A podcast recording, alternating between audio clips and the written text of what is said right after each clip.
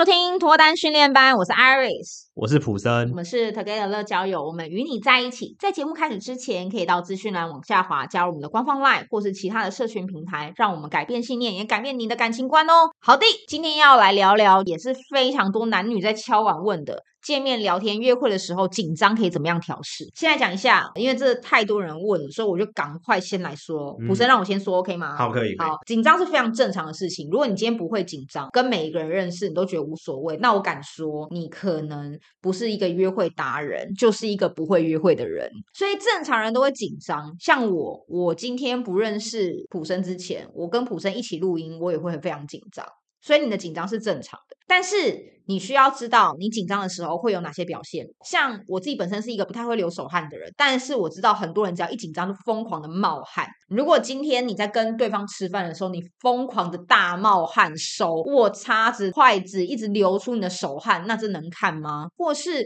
我有蛮多的男生客户，是他只要一紧张的时候，他就面无表情，瞬间面容瘫痪。那当他发现这件事情的时候，另外一半就不会想跟他聊天呐、啊，因为看他那个样子就很诡异啊，你知道吗？很像一个。个机器人之类的，所以没错，这个时候你需要先知道是你紧张的时候会发生什么事情。像我身边的朋友好了，就是有一两个是他紧张的时候就就半滔滔不绝的一直讲话，极吵。那如果今天你是我上述提到这几个状况，你一定要先知道你的问题，并且改善。OK，像是面瘫，你要学习的笑嘛，就是要有表情，因为不会有任何一个人会想要跟一个僵尸聊天一个小时，二十分钟就嫌长了，或是不会有一个人想要跟一个一直在冒汗，然后一直在擦汗这样的人相处两三个小时。所以你要先知道你紧张的时候会发生什么状况，然后先去改善，因为紧张是正常的。所以你的滔滔不绝，你的面瘫，你的流汗，抓手、抓头、抓身体，全身开始上下痒，不自在，离开现场，跑去洗手间，都是正常的行为。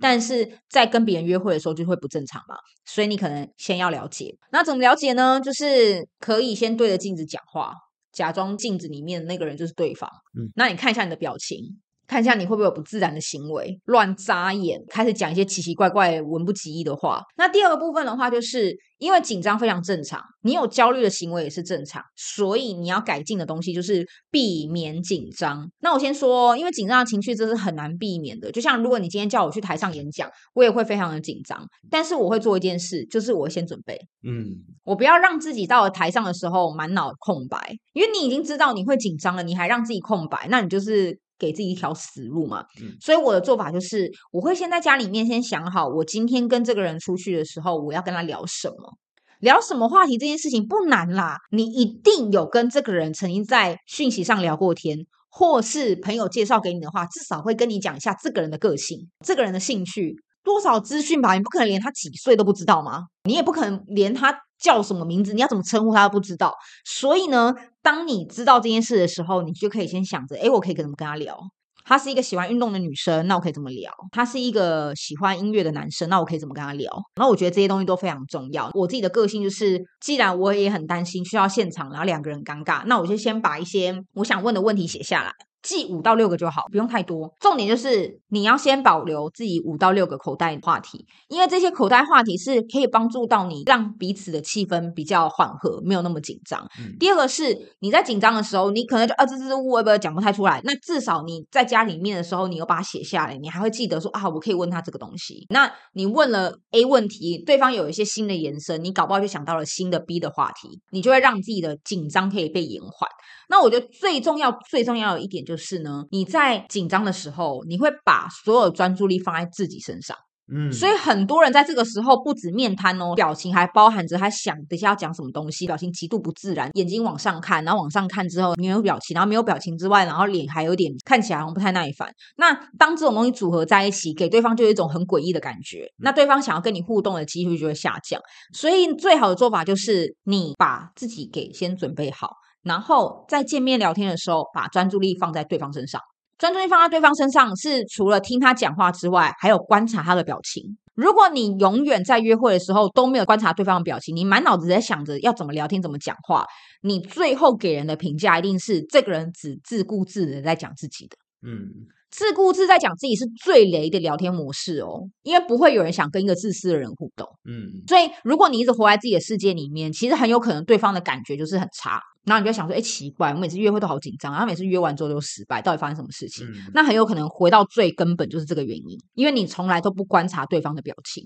你总是要看出他的表情变化吧？如果你今天讲 A 话题跟 B 话题，他的表情变化完全都没有变，那表示他也是面谈嘛。嗯、那如果说他今天表情有变的话，就表示说可能他对于哪一个话题比较感兴趣，那这个是不是就是你未来可以延伸或进攻的话题？嗯嗯，所以我觉得你要保留一点机会给时间，让自己去。在脑海里面评断，可是你要有这个从容不迫的情绪跟态度，你就先得在家里面做功课，模拟一下，是自己在家里面对着镜子模拟，写在笔记本上面也可以，各种做法我觉得都可以。就像我说的，如果今天这个女生她就是平时没有在保养头发。就在约会的前一个小时才在洗头，我敢跟你说，他的头的状况看起来一定是非常的不好，不是很毛躁，就是很油腻，不然就看起来这个人就是都没在整理头发，因为这个东西就是需要一点时间经营的，嗯、所以千万不要让自己就是前一个小时在想要聊什么。你就是平常就在做这件事情，反正你跟他约，你不会约一个小时后嘛，你会跟他约下个礼拜嘛，这个礼拜三嘛，或者明天下班嘛，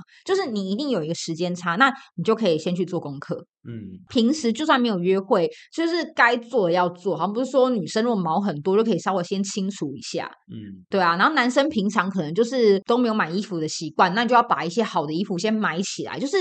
先做一些准备，让对方看到你的时候会觉得，哎，你整个人的态度是从容不迫的，嗯、而不是整场都在焦虑、紧张，不知道在干什么。然后我觉得，如果说今天你错过了一次、两次、三次还好，哎，你错过了十次，或者是说十次都是被拒绝，我会觉得你就不会想再约会了。嗯，你这个东西你只会本来是紧张，到最后是放弃，那没有必要。所以我觉得比较实质的建议方式就是，请大家做功课。好，我觉得就像艾瑞斯刚刚说的，这个紧张的感觉是非常非常正常的。如果说担心在这一次的约会会表现得不好，进而去影响到感情的发展，怕自己脱不了关，会担心会害怕，这个我觉得会跟华人社会的教育会有一点关系啊。就是我们从小到大，大家可以去观察一下，不管是老师还是父母，都会叫我们说不要犯错，这个很常见。就是我们小的时候，我们在考试的时候。我们的考卷都是从一百分往下扣，错一题就扣几分，这个方式就很像是你犯错了之后就要接受失去什么的惩罚，导致我们从小到大都很怕犯错。那怕犯错会有一个状况，就是我们不敢尝试，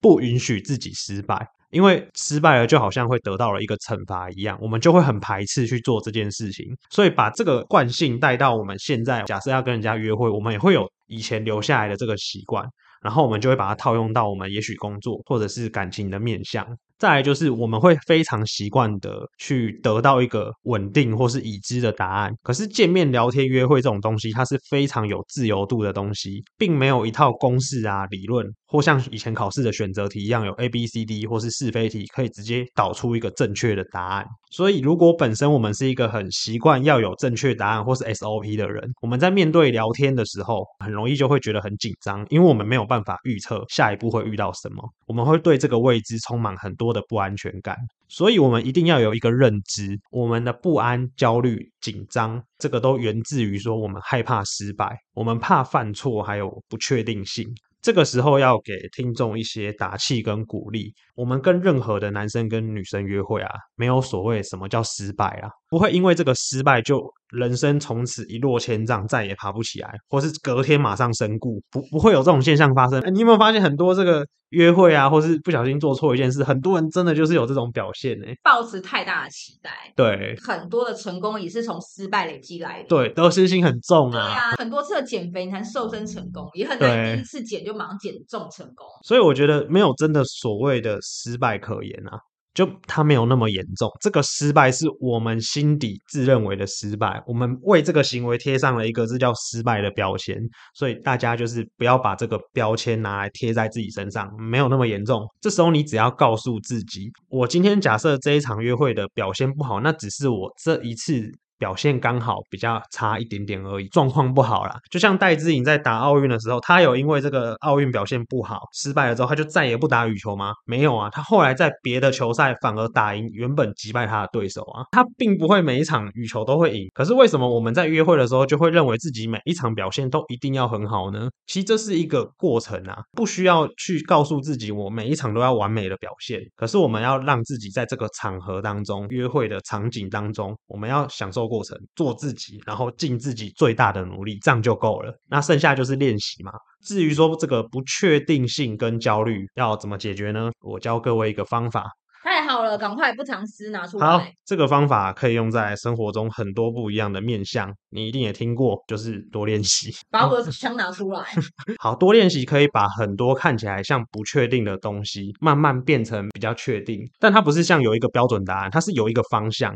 好，我举一个例子来说好了。出社会要找工作的时候，他要去面试很多公司，那他一定会有一间是他理想的大公司，Number One 第一名的公司，他想要去面试。如果今天他只有面试这一间公司，然后不去面试别间公司，他会有一个状况，就是他会对这一次的成败非常的在意，而且很严重。这个在意会让他紧张、焦虑，不能做自己，然后表现得支支吾吾。但是呢，如果今天他在面试这个大公司之前多做练习的话，我们先找那一些比较没有那么心仪的公司面试，我们去跟面试官对答，这时候这个就是练习啊，就跟约会一样啊。如果说今天你找了一个啊，你觉得可能是女神的人物，然后你要一局定生死的话，我跟你讲，你一定紧张到爆炸，你每一个。约会过程的行为举止，你都会非常过度在意，对方就会看出你的紧张了。其实，在约会紧张、对话紧张的时候，你一定会有感受到一种压迫感，你会很想跟对方说放轻松，不要那么紧张。这个时候，这个约会就会变得很卡。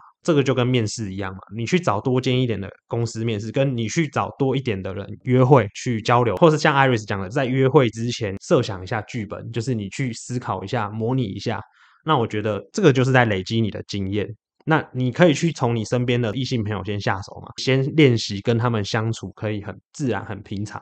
就可以累积成经验。那你在约会的过程中就不会那么紧张了。如果说这个也不知道我在讲什么的，Together 乐交友这边有约会模拟的课程，我直接帮你业配。好，感谢感谢。我们这边还有很多就是关于脱单有关的线上课程啊，有一些技法跟心法可以在这边学会。那 Iris 本身是一个约会模拟大师，我就是他培育出来最佳的这个头。头号大弟子，没有那么夸张啊。好，那今天的主题我觉得分享到这边就告一个段落，大家可以去思考一下，针对我们这一集讲的内容，然后去思考怎么样让自己不紧张，就是多多练习。听一次觉得还没有听很明白的，可以多听几次，下载下来重复一直听，含金量很高啦，大家多多去练习。就听听听听听久了，你就会在家里面自己做作业，做作业做久了，你就会习惯，你习惯了之后，你就不会紧张。对，好，那今天的主题就分享到这边。如果觉得我们的主题对你们有帮助的话，欢迎到下方帮我们留言，或是留下五星好评，也可以在追踪我们的 IG 社群软体哦。